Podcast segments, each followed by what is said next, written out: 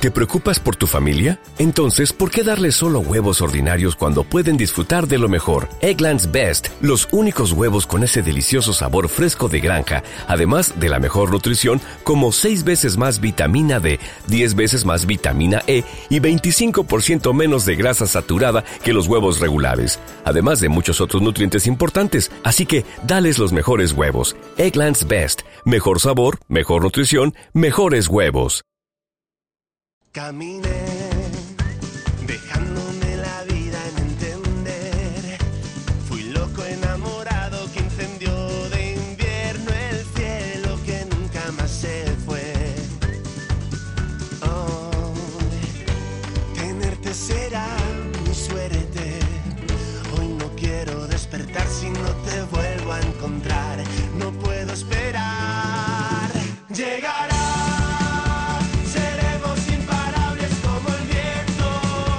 Pues lo que ha llegado es otro jueves más en Hoy por Hoy Asturias y el momento de saludar a Onofre Alonso que nos ayuda a poner en marcha este Asturias paso a paso que cada semana ponemos en antena a su vez en las emisoras del Grupo Radio Asturias en Hoy por Hoy Asturias. Onofre, ¿qué tal? Muy buenas, ¿cómo estamos? Buenos días, José Manuel ¿qué tal? Aquí andemos, como diría el otro, buscando de nuevo más cosas sobre Asturias que puede venir de cualquier lado, porque últimamente Onofre nos sorprende mucho, eh, trayéndonos, pues bueno, desde cosas que tienen que ver con nuestra historia, con nuestro patrimonio, con nuestra geografía, flora, fauna, en fin, sobre cualquier aspecto del paisaje que nos rodea. Así que hoy me tienes un tanto en ascuas, como siempre está ahora. ¿eh? Bueno, pues mira, nos vamos a un lugar con mucha, mucha historia. ¿eh? Sí, venga, va, a ver, vamos sí, con sí, mucha historia, a ver por dónde vamos. Hace muchos años del comienzo de nuestra historia de hoy, fíjate, estamos hablando de una construcción, con esto ya es la primera pista, del siglo VIII. Lleva con nosotros más de 1275 años, nada más y nada menos que 12 siglos. Eh, Ya es tiempo, ya es tiempo, sí. Sí. Nos vamos al año 746. Esto es en pleno reino Astur. Y quien reinaba por aquella época era Alfonso I, yerno del rey Pelayo. Uf, esto es un dato importante que vamos anotando. A ver Sí. cuánto tardamos en adivinar dónde nos llevas. Bueno, a ver. Al lugar al que vamos es uno de los ejemplos más importantes del románico asturiano. Importante también, vale. Sí, sí, sí. Anotado. De hecho, en el siglo XII, la pista, pasó de ser iglesia a monasterio y está declarado Monumento Histórico Artístico Nacional desde 1907. Ajá, muy aquí bien. la historia resuma por todas las esquinas. Sí, ¿eh? sí. Pista importantísima, las campanas de este lugar tienen mucha relación con el río Sella y con la Ah, pesca del, sí, y sí, con la sí, pesca sí, del salmón. Ya, yo creo que con lo que me has, los datos que ya has aportado, yo ya, ya voy centrando un poco el tiro. ¿eh? Bueno, Mm. en la época de más esplendor de este lugar, a pesar de su importancia, fíjate bien, estuvo habitado por no más de seis religiosos, concretamente de la Orden de los Benedictinos. Ajá, muy bien.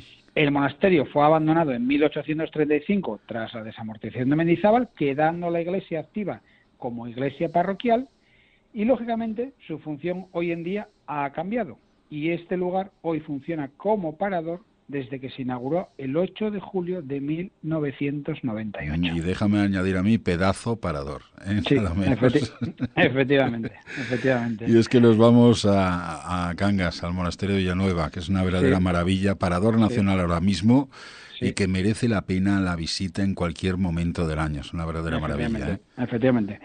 Eh, y para que nos dé más luz a todo este lugar y a la historia y qué pasó y todas las circunstancias que acontecieron en este lugar tan histórico, tenemos al teléfono a José Ignacio Boch, que es lógicamente el director del parador de San Pedro de Villanueva o el parador de Cangas de Bis, como queramos. Muy bien, ¿qué tal, José Ignacio? ¿Cómo estamos?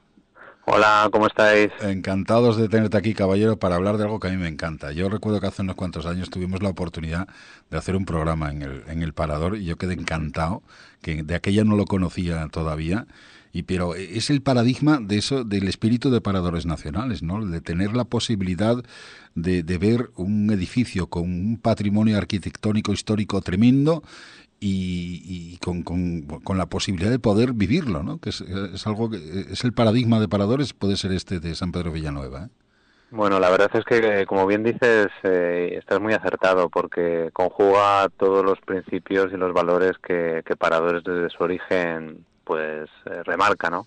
un edificio que se ha podido conservar y se ha podido recuperar, eh, que como bien contaba Onofre, eh, tiene su origen en el siglo VIII y que después de las amortizaciones estaba muy muy deteriorado y en un mal mal estado y Paradores lo, lo pone en valor y lo conserva pero también lo que es otro de nuestros principios, que es atraer al ámbito rural y sobre todo al ámbito de la naturaleza a, clientes que puedan disfrutar de, de, todo lo que es el ámbito natural. Y claro, estamos en las puertas de los picos de Europa, de, de, todo el ámbito natural y eso es otro de los grandes valores, por supuesto, de la ubicación de San Pedro de Villanueva. Sí. Volvamos al principio, José Ignacio. Eh, ¿Por qué ahí, en ese lugar? ¿Cómo empieza todo? Bueno, la, verdad es que en este, en este sentido siempre tenemos que ver que los monasterios benedictinos eh, eh, todos eh, cumplen una misma regla, ¿no? Se ubican alejados de los pueblos de las ciudades, estamos a tres kilómetros de Cangas, se ubican justamente en un lugar donde haya suficiente terreno para el trabajo, para el labora, de los benedictinos y luego una premisa fundamental del río es que siempre buscaba lugares donde hubiese una fuente de agua o una corriente de agua importante. Eso, eso lo da todo ello, pero además, como bien decía Onofre, eh, el, origen eh, parte ya de, Alfonso I con una iglesia fundacional. Muchos creen que la, la famosa iglesia de Santa María de Cangas, donde, donde estuviese enterrado Alfonso I y Ermesinda, y de ahí nace ese origen tan, tan eh, histórico y tan importante con, con el reino de Asturias de por medio, ¿no? Claro. Todo tiene que ver, si no recuerdo mal, con la ubicación de un tejo. Bueno, sí, sí, no cabe duda. Ahí también aparece esa, esa cultura astur, ¿no? Celta, en la cual el, el, tejo que, que, está junto a nuestra iglesia eh, ya, ya está marcando un poco ese lugar donde esa construcción se tenía que, hacer, ¿no? Ya sabemos, ¿no? esa tradición en la cual la cultura precristiana tenía su culto y posteriormente la cultura cristiana ubica sus templos cerca de donde ese culto se hacía para traerles a la nueva religión. Y aquí también en, Cangas de Onís y en este caso en Villanueva, pues tenemos esa oportunidad también que a los clientes también se lo hacemos ver y a todos los visitantes que conozcan también esas tradiciones y esa cultura que es tan, tan importante en, todo nuestro pueblo. ¿no? Claro. ¿Podemos decir que aquí empezó el reino asturiano en realidad? Bueno, ojalá eh, los historiadores que, siempre están, pues eso, buscando los datos reales, las inscripciones, las cosas que lo verifiquen, lo puedan decir en algún momento. Eh, justamente ahora vamos a empezar un proyecto muy interesante de otra vez recuperar las catas arqueológicas que en su momento en el año 98 Otilia Requejo hizo y se van a recuperar afortunadamente y nos tienen que dar mucha luz para verificar algo de lo que tenemos esbozos de decir que sí, porque aparecieron restos arqueológicos del siglo VIII como orígenes de, esa construcción, pero falta algo de información para poder verificar que, ese espacio era un lugar donde tenían mucho que decir los palacios de los reyes de Asturias o el inicio de esa monarquía asturiana. La verdad que estamos muy ilusionados con esas catas arqueológicas que esperamos que se emprendan pronto, porque nos van a dar mucha luz a algo tan importante como es nuestro origen y como la primera capital como es Cangas mm. Decíamos que un poco en las pistas que, tenía una relación con el sella y con la pesca del salmón y como ese nombre que todos conocen, el campano, tiene bastante vinculación con este lugar, ¿no? Bueno, la verdad que es muy emocionante, ¿no? Cada, cada último domingo de abril, ¿no? Cuando, cuando a las 7 de la mañana se abre la veda de la pesca y estamos todos esperando a que el alcalde de Cangas nos llame para decir que ha salido a tierra el primer salmón y hacer sonar las campanas de, San Pedro, ¿no? Recuperando esa tradición que no solamente era de San Pedro de Villanueva, ¿no? En Cornellana también se tenía esa, esa tradición de hacer tocar las campanas con una idea, bueno, muy muy lógica, ¿no? Los ríos, perdón, los, los monjes eran gestores del río y cuando avistaban los salmones lo que hacían era utilizar la campana, el campanú, para, para avisar de que el salmón estaba en los pozos y que la gente fuese a pescar para pagar los tributos.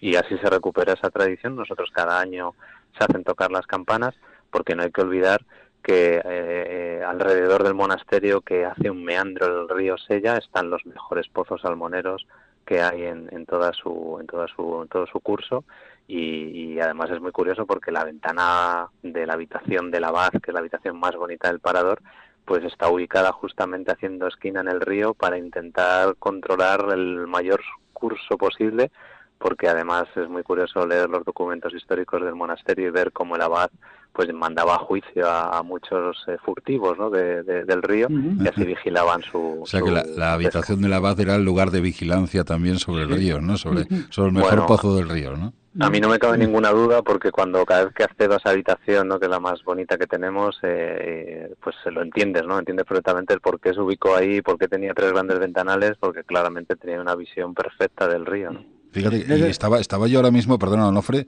eh, claro, fijándome el paralelismo que existe entre el Sella, el monasterio de San Pedro de Villanueva, el Salmón, el río y el de San Salvador de, de Cornellana, ¿no? también, Con el río, también como pegadito al monasterio, con también las campañas, las campanas tocando cuando salía el, campano, ¿no? El primer salmón de la temporada y con esa labor también, de vigilancia. También benedictinos, claro, también benedictinos, sí, sí, exactamente.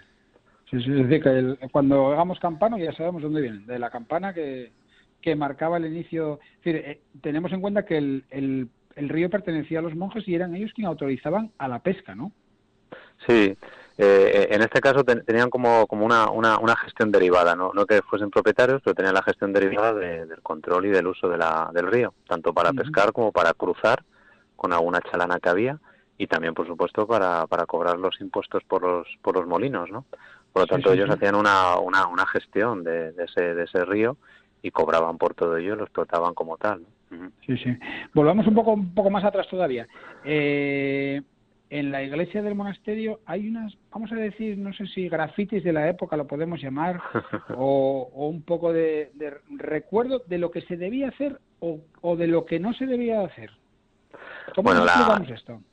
Sí, el, ábside de la iglesia de San Pedro de Villanueva tiene, tiene maravillas de, mucha índole, ¿no? tenemos dos cosas que yo creo que son imprescindibles para todo el mundo que se acerque por lo menos se asome y lo conozca. Y aquí quiero insistir, ¿no? que un parador es un lugar abierto a todo el mundo, por lo tanto todo el mundo es bien recibido, no hace falta que esté alojado, se puede pasar a observarlo y estamos siempre encantados. En el ábside vamos a encontrar dos cosas que son una maravilla. Eh, vamos a encontrar una colección de metopas y de canecillos originales del románico, de lo mejor que, como bien decía Sonofre, tenemos en Asturias pero que además son de un arte del norte de España muy peculiar y muy llamativo, que es el arte erótico. Nos aparece, bueno, pues morfologías con escenas muy grotescas, muy que llaman la atención a nuestros días, pero que en ese momento hablaban de la naturalidad, de lo que sucedía en los pueblos, en nuestros lugares. Y en este caso los monjes, una teoría de los historiadores es que bueno, que lo utilizaban como un decálogo de comportamiento para hacer ver que quedaba fuera de lo sagrado que estaba en el interior y se esculpía fuera en el exterior.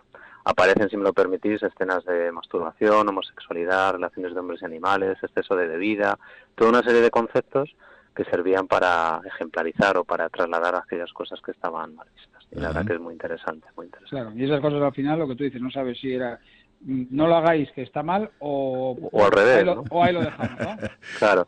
Además, hay una cosa que también es impresionante que, hay que poner un poco más la observación, que es los sillares del ábside, están todas las marcas de cantería de los canteros románicos, hasta seis marcas diferentes. Bueno, hay un estudio de la Universidad de Oviedo muy, muy interesante que eh, indaga sobre ello. Y lo que todos teníamos claro sobre las marcas de cantero que servían para identificar el trabajo de los canteros y que les pagasen por esas piedras, pues hay una teoría muy, muy chula que habla de qué es el origen de la publicidad, de las marcas comerciales, porque realmente lo que les interesaba a los canteros no no era que llevasen un control, que ya lo controlaban, sino que era dar a conocer su trabajo y que les contratasen para otras obras y no deja de ser publicidad marcada en la piedra. Y eso es una visión de las marcas de cantero que es impresionante y que hace poco una profesora de la Universidad de Oviedo en, el Parador nos estuvo contando y nos parece a todos increíble. Y la verdad que merece, merece mucho la pena toda esta historia. ¿eh? La firma del autor. Eh, una última, eh, José Ignacio. A pesar de todo, de las reformas y de lo que ha cambiado el edificio durante tantos años, ¿todavía mm, hay ese halo de historia dentro y se respira, los clientes cuando llegan todavía, se palpa la historia en esos muros? Bueno, es que es inevitable, ¿no? Es inevitable porque, como dices, cuando estamos hablando de, de 1.300 años de, historia, de sucesos, eh, de vivencias, de congregaciones de monjes, de abandono y sobre todo una cosa que lo une con la realidad y con la historia diaria, que es que, como bien comentabas al principio, la iglesia sigue en uso. Y eso le da un halo de realidad total al edificio, porque los clientes que vienen a alojarse a un hotel, como es un parador, pues tienen la oportunidad de vivir situaciones como las que se esté celebrando una misa, un cabo de año, una boda, un bautizo o la celebración del pueblo, ¿no? Y eso le da mucha realidad y le da mucho contexto a lo sucedido porque sigue pasando después de 1300 años que sigue habiendo liturgias y celebraciones religiosas dentro del propio edificio, ¿no? Como también pasa, como bien sabéis, en el monasterio de, Corias, donde todavía, como, como bien contaba en alguna ocasión Daniel, todavía hay, hay algunos monjes dominicos. ¿no? Eso le da mucha realidad. ¿no? Algo no queda allí todavía. Eh, por cierto, y que se sigue cuidando el edificio, porque no quiero dejar de mencionar que precisamente esta semana el Ministerio ha aprobado algo más de dos millones de euros para continuar mejorando el monasterio, el parador, ¿no? O sea que... Sí, eso es una, una noticia fundamental, yo creo que para, para toda Asturias, ¿no? Porque estamos hablando de, una inversión dentro de los fondos Next Generation de la Unión Europea de, de más de dos millones de euros para la conservación del patrimonio. Esto es importante explicarlo bien porque no, no, no, no, se va a hacer ninguna inversión en el ámbito hotelero ni en el ámbito de la actividad económica, sino va solamente a la conservación del patrimonio. Y en este caso eh, es una cantidad muy importante. Una partida, eh, dado que la visita que se hizo con los técnicos que han defendido eh, la, la, subvención que se va a dar, vieron la importancia de la historia del Reino de Asturias. Una partida justamente va a lo que os comentaba al principio de ampliar esa cata de estudios arqueológicos para poner en valor y estudiar y analizar e intentar descubrir de lo que estábamos hablando.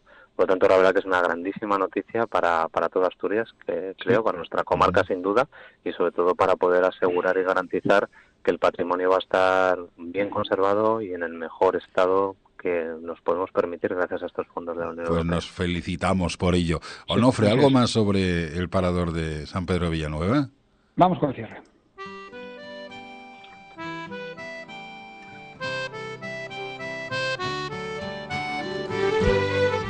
Hoy, a través de la radio, hemos viajado unos 1300 años en el tiempo. Los orígenes del reino de Asturias pasan por el monasterio de San Pedro de Villanueva. En sus doce siglos de historia, el cenobio ha pasado por casi de todo. La ubicación de un tejo, la promesa de un rey de construir una iglesia, la llegada de los benedictinos, el sella, las campanas y los salmones tiñen a este lugar de misterios y leyendas. Hoy, el río Sella sigue sonando igual que antaño a su paso por el monasterio, pero sus campanas suenan por motivos bien diferentes. El salmón lo encontramos en la mesa, la sabiduría en su biblioteca, y sus celdas son lugares de sueños y descanso. Ahora, queridos oyentes, la vida es bien distinta. El monasterio es un parador y entre sus muros la vida ha cambiado. Hoy los inquilinos que duermen en este lugar son tan dispares como lo son sus vidas. Hoy el hora y labora de aquellos monjes benedictinos, digamos que se ha traducido por sus nuevos huéspedes en un descansa y disfruta. Pues sí, señor, hoy nos hemos ido en busca de la excelencia que supone tener nada menos que recuperado el monasterio de San Pedro de Villanueva en forma de parador de la red de paradores nacionales, otro elemento más del que orgullecernos en Asturias. Y hoy nos ha acompañado para hablar de ello nuestro invitado José Ignacio Bock, que es el director del parador. José Ignacio, que muchísimas gracias por iluminarnos el camino y la visita es obligada, lo que decíamos. ¿eh? Hay que pasarse por allí para disfrutar un poco más de nuestro patrimonio. Muchas gracias. Muchas gracias a vosotros y como bien dices, invitar a, todo el mundo a que, a que venga. Onofre, que, que nada, quedamos la semana que viene entonces, ¿no? Nos vemos la semana que viene. Adiós.